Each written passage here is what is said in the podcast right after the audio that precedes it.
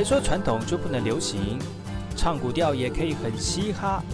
我们来听听部落的声音，接收最新的部落脉动、原住民的讯息、新闻以及最新的流行脉动，只有在把右的后山部落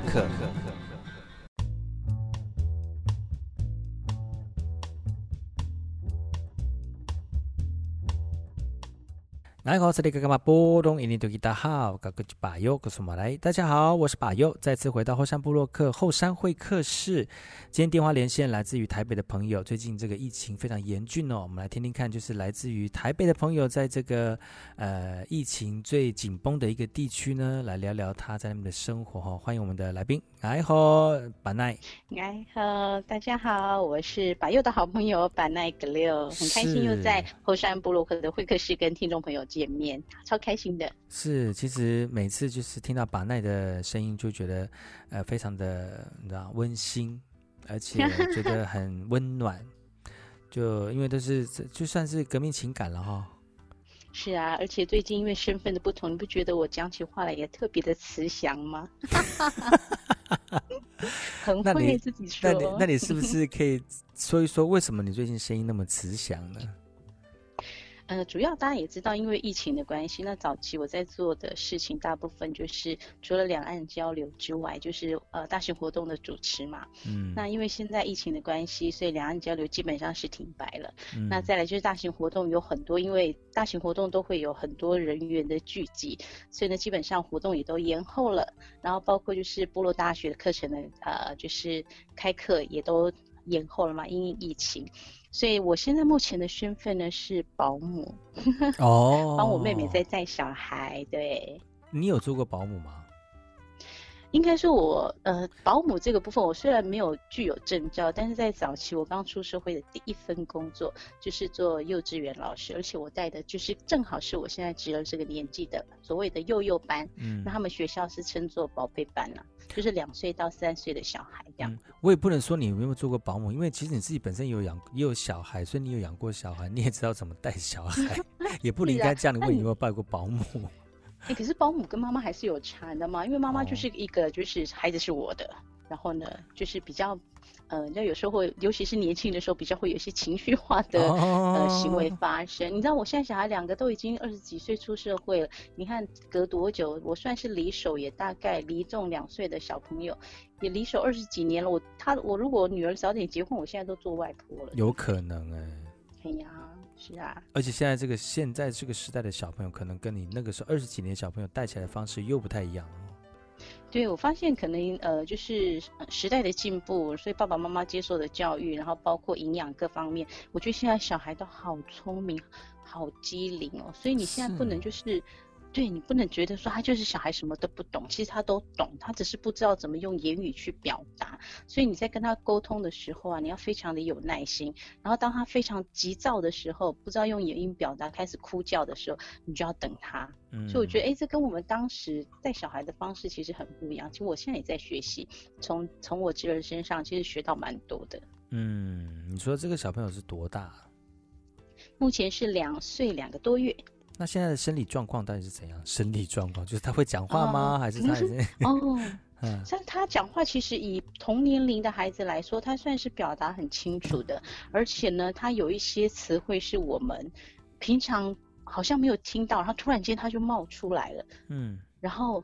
然后我们想说，哎，他怎么会？所以其实他平常在日常生活当中应该都有观察，或者是在听我们怎么说。嗯。然后呢，他就会适时的在那个时候突然间冒出那句话，我们就哇，他怎么会？嗯、就觉得很惊讶这样子。所以他两岁，他是会讲话的，就是已经可以，会啊、已经会表表口语表达。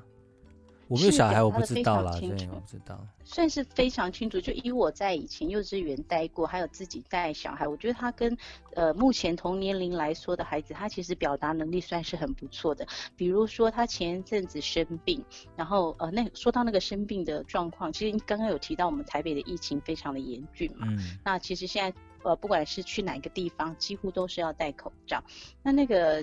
我侄儿呢，他那一天不知道为什么，我就去要去带他去上课，然后他妈妈就说他有拉肚子，然后呢，其实发现他有点咳嗽，然后再流鼻水。那我们其实家长第一个想法就是小孩是不是感冒了，嗯、然后就量体温，哎，果不其然，真的发烧。但他发烧是微烧，还没有到那种就真的发烧的那种程度，就比一般他平常的体温，因为学校每天都要量体温嘛，嗯、就稍微高一点。然后这样他有腹泻的状态，我们那时候就连姐妹俩就商量说，要让他去上学吗？可是很妙的是，通常小孩生病的时候，应该都是精神非常不好，但他精神又特别好哦。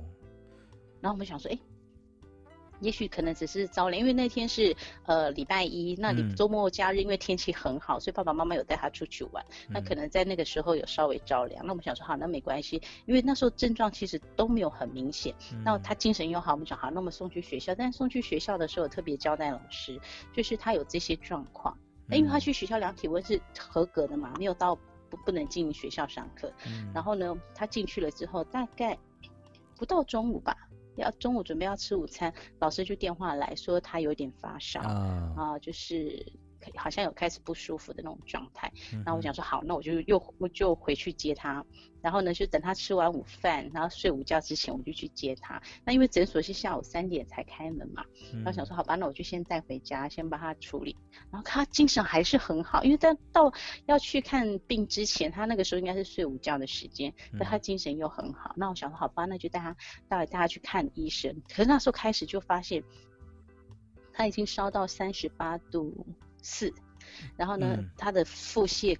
的症状也开始比较严重，因为中午吃完去在学校吃完饭之后回来，他其实有腹泻，嗯、然后呢就是开始比较严重，然后再来咳嗽流鼻水的那个状况也都比较明显，想说不对，但是带他去看医生。嗯、那后来医生研判了，研判状况是他是就是一般我们知道的那种所谓肠胃型的感冒，他其实所谓肠胃型的感冒，它实际上就是肠胃炎，但是因为它有伴伴随着一些感冒着凉的症状，所以医生就开了药。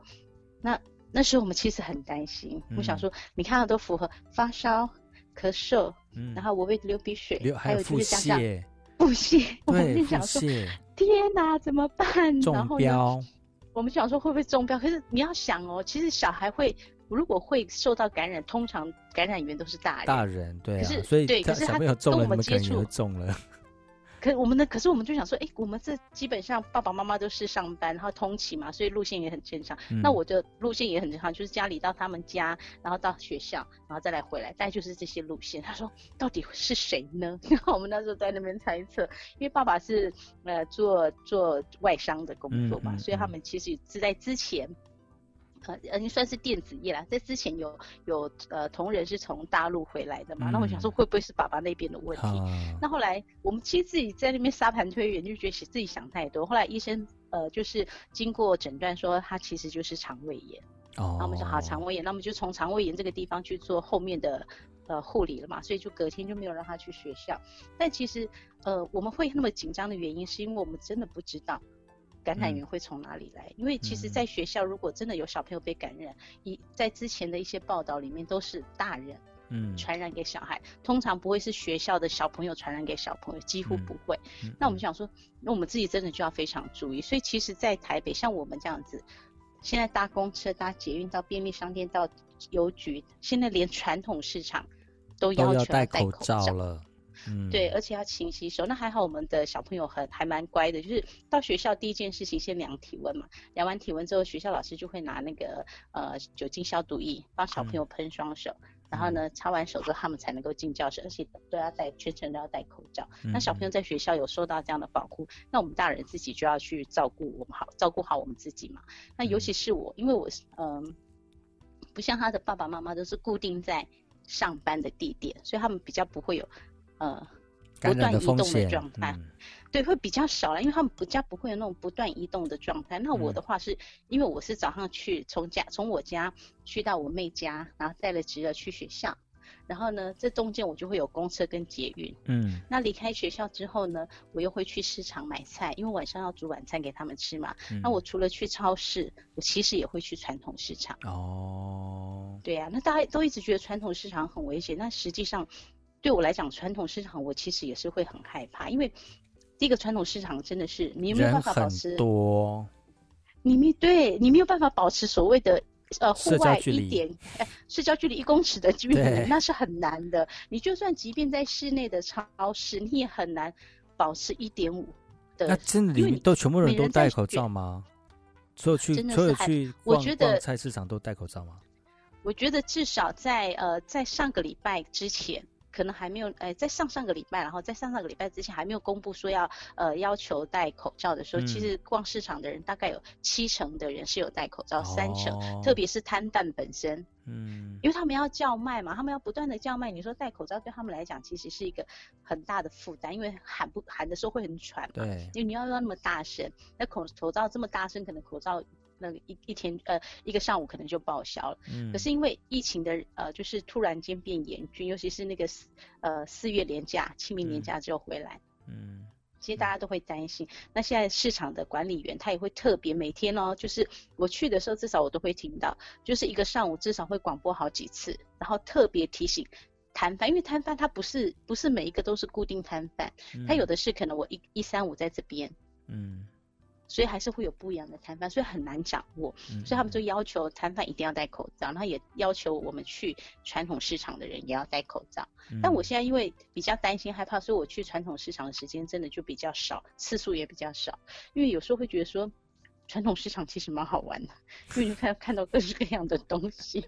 有的时候真的在超市真的看不到这些在传统市场里面的那些菜色。对对，你知道吗？我们那边还有一个一个摊位是我们族人朋友，呃，两两三个摊位是我们族人朋友在卖的。一个就是专门卖那个就是铁板铁板烤肉，哦、跟那个就是呃什么呃马告香肠啦，还有那个飞鱼软香肠啊。嗯嗯、你要知道，就是他大概固定一个礼拜会来两次。那另外一个。另外一个主人朋友，他是固定就是每天都在那边，只有礼拜一休市的时候不在。嗯、那他是固定卖那个就是咸水鸡啊，还有甘蔗鸡那些。你知道那个主人朋友在那个地方求生活，然后有时候去的时候都会跟他们打个招呼啊，嗯、然后聊一聊，关心一下生意好不好。那因为现在最近这样子，其实就很少去传统市场，要不然就是去一次就是买很多，可能买呃两三天的分量。嗯嗯。嗯因为反正都只有煮晚餐嘛，所以其实对我们来讲，台北的疫情。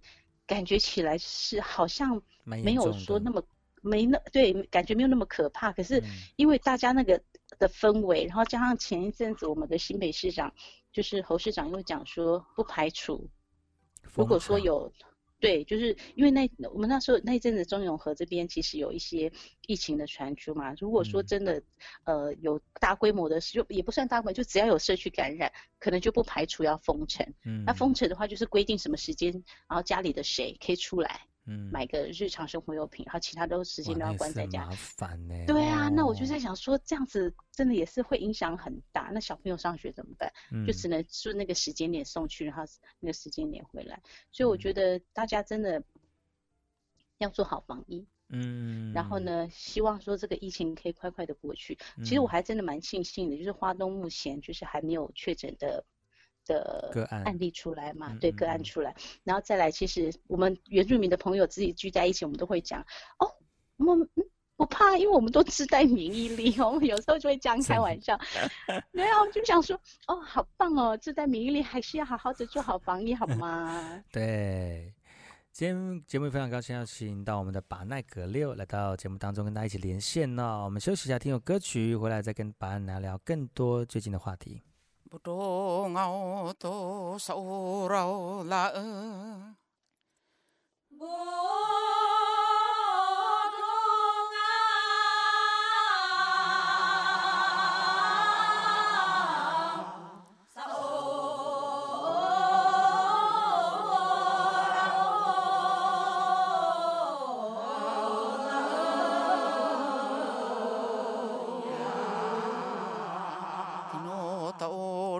不懂我多少了。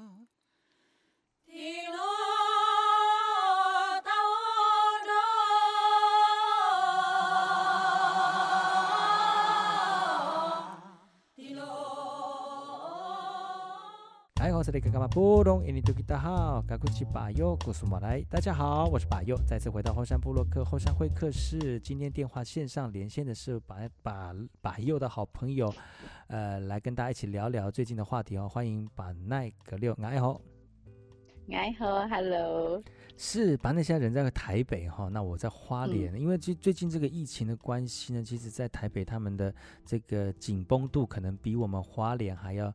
更强烈哈，但是其实自己其实说实在的哈，台北人真的很多，但如果紧也要要把自己绷那么紧绷，其实真的也蛮累的哈。你们怎么去调试那种新闻一直在讲疫情严重的这个区域，然后你们怎么去调试现在的这心情？其实我觉得啦，真的就是。不要看，不要看太多的那个，就是有关疫情的消息。对，因为今天一直在报，每天都在报啊！哇，真的是。是，我觉得其实重点就是先第一个，当然要了解，要关心。所以我觉得，呃，每天下午的那个中央疫情管流行什么什么的那个指挥中心的，的记者会的全面的记者会，我们可以看。然后再来就是可能自己去择一些比较。优的电视台，然后听一下国际新闻，我觉得就够了。嗯、那至于那些呃，就是谈论呃谈论性、争论性的节目，我真的觉得不要看，因为呃，你不知道你有多少的那个吸收能力可以去消化这些，嗯、然后其实它有时候无形之中是让你增加莫名的恐慌。嗯、那再来，我觉得。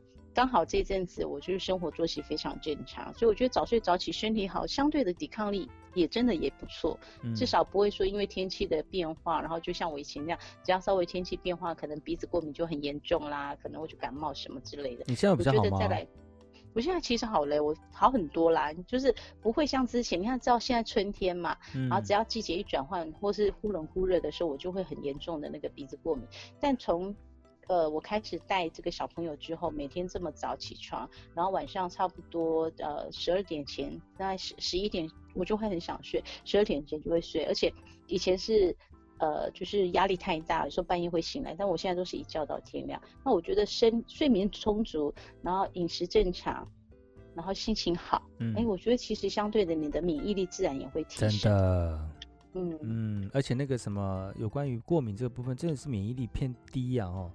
才有可能会造成身体这样的一个状况。那就像睡好，像这个年纪哦，要睡好真的是 奢侈，你知道吗？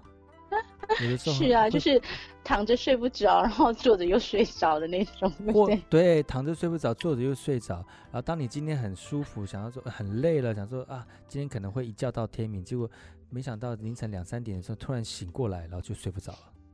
对，就很难入睡。其实我是觉得不，不不只是我们，像我刚刚说，我带侄儿也是啊，他的睡眠也很重要。所以其实基本上，像他那一阵子生病的时候啊，我们其实就还蛮调整他的生活作息。嗯、还好他平常生活作息就很好，早上七点差不多起床，然后中午会睡个午觉，晚上大概九点就会上床。嗯，所以他基本上他的生活作息，我觉得就是要让身体习惯那个生活作息。嗯、那生活作息正常的时候，加上饮食，我觉得其实就可以。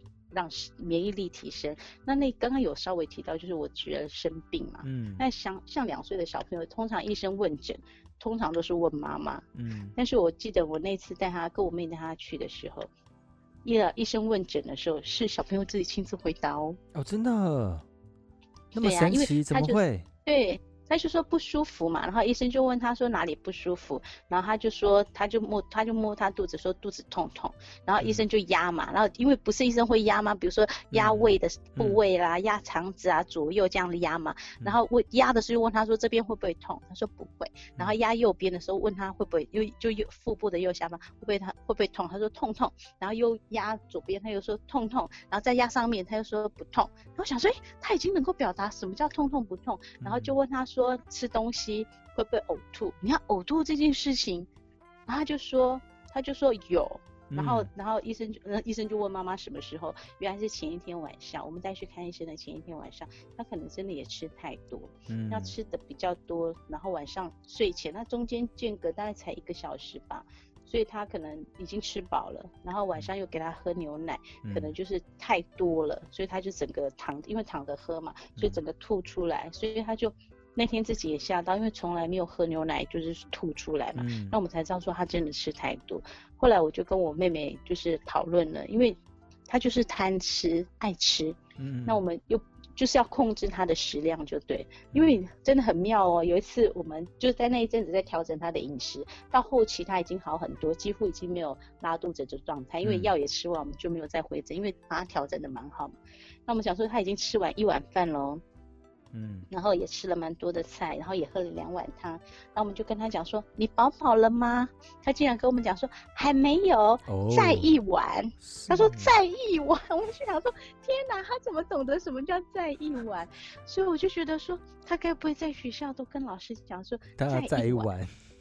不然他怎么？因为我们从来没听说他没有听过，没有教他，也没有教他这样子。对，然后我们就说你饱饱了吗？他都会说还没有，他顶多就说还没有。可是他那天突然间冒出一句再一碗，那 我就觉得天哪，一个两岁的小孩。所以其实我觉得刚好也是刚刚提到的，就是生活作息正常，饮食正常，其实对小孩的发育。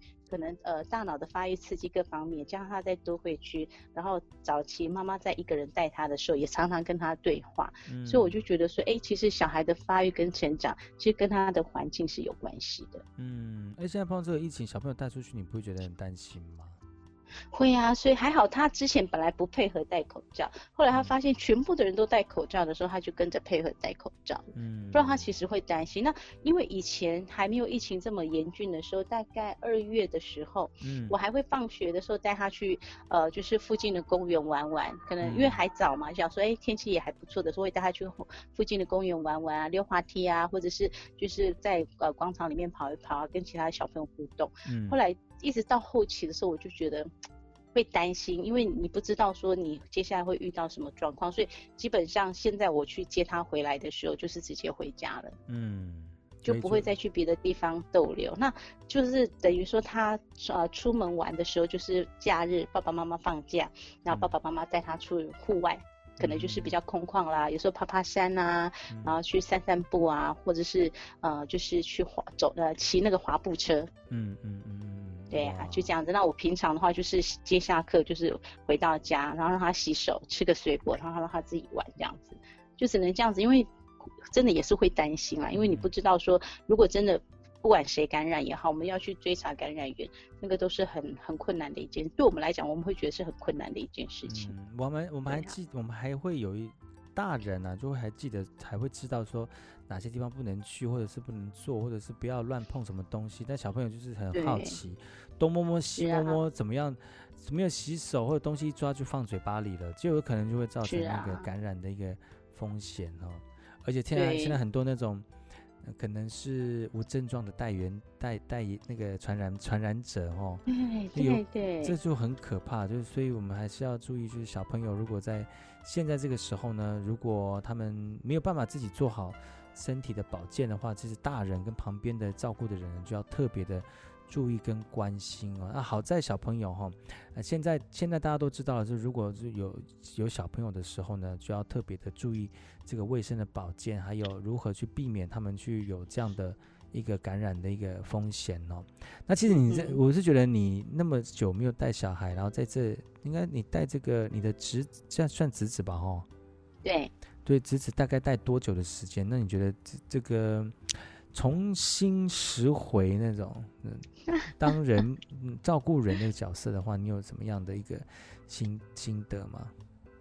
有啊，因为其实在我还没有呃开始这样全，就是呃每天这样带他，在更早之前，他大概一岁多的时候，因为我其实也蛮常跟我妹联系嘛，所以家也其实住的也不远，在一。公车、捷运这样转，在一个小时内就会到他那个地方，所以我其实假日或是其他时间有空，我蛮常去。那时候我妹还在带他的时候，嗯、所以我跟我侄儿其实就已经建立起一个关系了。然后有一次我还带着他坐火车，应该是他一岁半的时候吧，带着、嗯、他坐火车回花莲。然后想说给妈妈放假一下，oh. 你知道妈妈全天候带小孩，其实也是很累人的。嗯、然后我就想说好吧，因为我刚好那一阵子有事情要回去，我说那我带她回去两天，然后也让妈妈放假两天。那就是因为有经历过这样的一个关系，所以我在带她的时候，她就觉得说这不是别人，这是阿姨。嗯。然后呢，呃，也开始学着怎么，因为其实换尿布啦、泡牛奶那个就是呃一回生二回熟嘛，那三三回当然就是很熟悉了，真的。然后。然后再来就是跟他沟通嘛，因为你知道小孩子其实有时候会有一些很奇怪的那种个性，嗯，所以我就说他他妈妈也都说他是这样，就初一十五不一样，他可能这个时候很早上的时候觉得，哎，不用坐坐那个推车，直接走路去上学，他很开心。然后放学的时候，你你叫他走路回来，他不见得会很开心哦，他可能就给你。呃开始耍脾气啊，然后稍微不小心碰一下，嗯、觉得哪里不舒服就坐在地上啊，嗯、所以你就你就很困扰，你也抓不住他的那个个性跟毛病，而且他现在就是有个状况是，因为我跟他很熟，嗯，就是几乎我算是呃除了他爸爸妈妈爸爸妈妈以外的另外一个照顾者，嗯，所以他知道我对他很好。那他也他也很爱我，但是他不知道他是怎么去表达他对我的爱，所以呢，当我每天晚上吃完饭我要离开的时候，他就情绪不稳，他就开始又又哭又闹，然后会动手去拍我，这样打我，然后我就跟他讲说我会痛痛，他甚至会捏我，我就说我阿姨痛痛，然后说轻轻的轻轻的，就是告诉他你你你要轻轻的碰我，不要那么用力，嗯，然后就是还在调整他这个情绪的部分，对，他有这样的情绪出来了，是不是？对对对，就是你会很明显的知道说，他其实对对越亲近的人，嗯、他越越不能去掌握他他的情绪，嗯，所以我们现在就是在调试了哈，就不会掩饰，对对对，他就是就对了。对，他就是不要你走，不要你回家，但是你我就必须要回家啦。他就不知道怎么去表达，他可能就是用呃，就是可能尖叫啦，或者是打你啦，然后哇，有到尖叫，真的是对你的爱真的很强烈。就是就是表达，就表达说你不要走，你不要走，然后我就会好好跟他说。所以有时候真的是十八相送啊。那我觉得就是。互相学习啦，我从他身上其实也学到很多，就觉得说，哎、欸，有的有的话真的就好好讲，我都跟他讲莫急莫慌，好好说。那其实我们以前也是一急的时候讲话就会不经大脑，可能就呃不好听的话也就出来。反正我觉得其实在这个过程当中是我们互相学习。其实让带重新再带小朋友的这个经验哦，虽然是二十几年前自己的小朋友，跟现在在带别人的小朋友可能有一些不同的差别。嗯，其实最重要的一点就是，对于出自自己内心的那种爱呢，其实不会改变的哈、哦。那今天节目非常高兴邀请把优的朋友把奈可六呢来到节目当中来跟大家聊聊他最近的近况哦。明天呢我们会再次邀请到把奈来到节目当中来跟大家聊更多有趣的事情，所以不要错过明天的后山部落客喽。那今天我们先跟大家说声再见，然后明天跟大家一起再继续聊天哦。明天见喽！明天见，我们拜拜。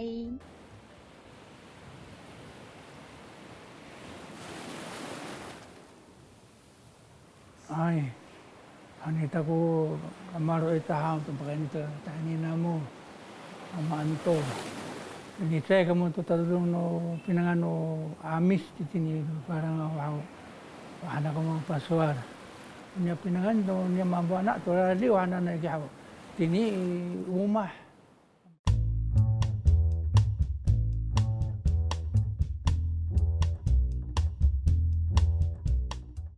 今天节目就到此告一段落，感谢各位听众朋友的收听。明天同一时间继续锁定八月的后山部落客，再次跟大家聊聊更多的原住民讯息之外呢，也跟大家聊聊更多的原住民话题。我们明天见，阿赖。